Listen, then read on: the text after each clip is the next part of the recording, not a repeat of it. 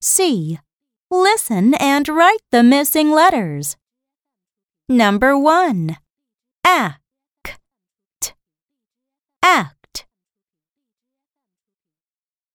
Number 2. S. Ack. Sack.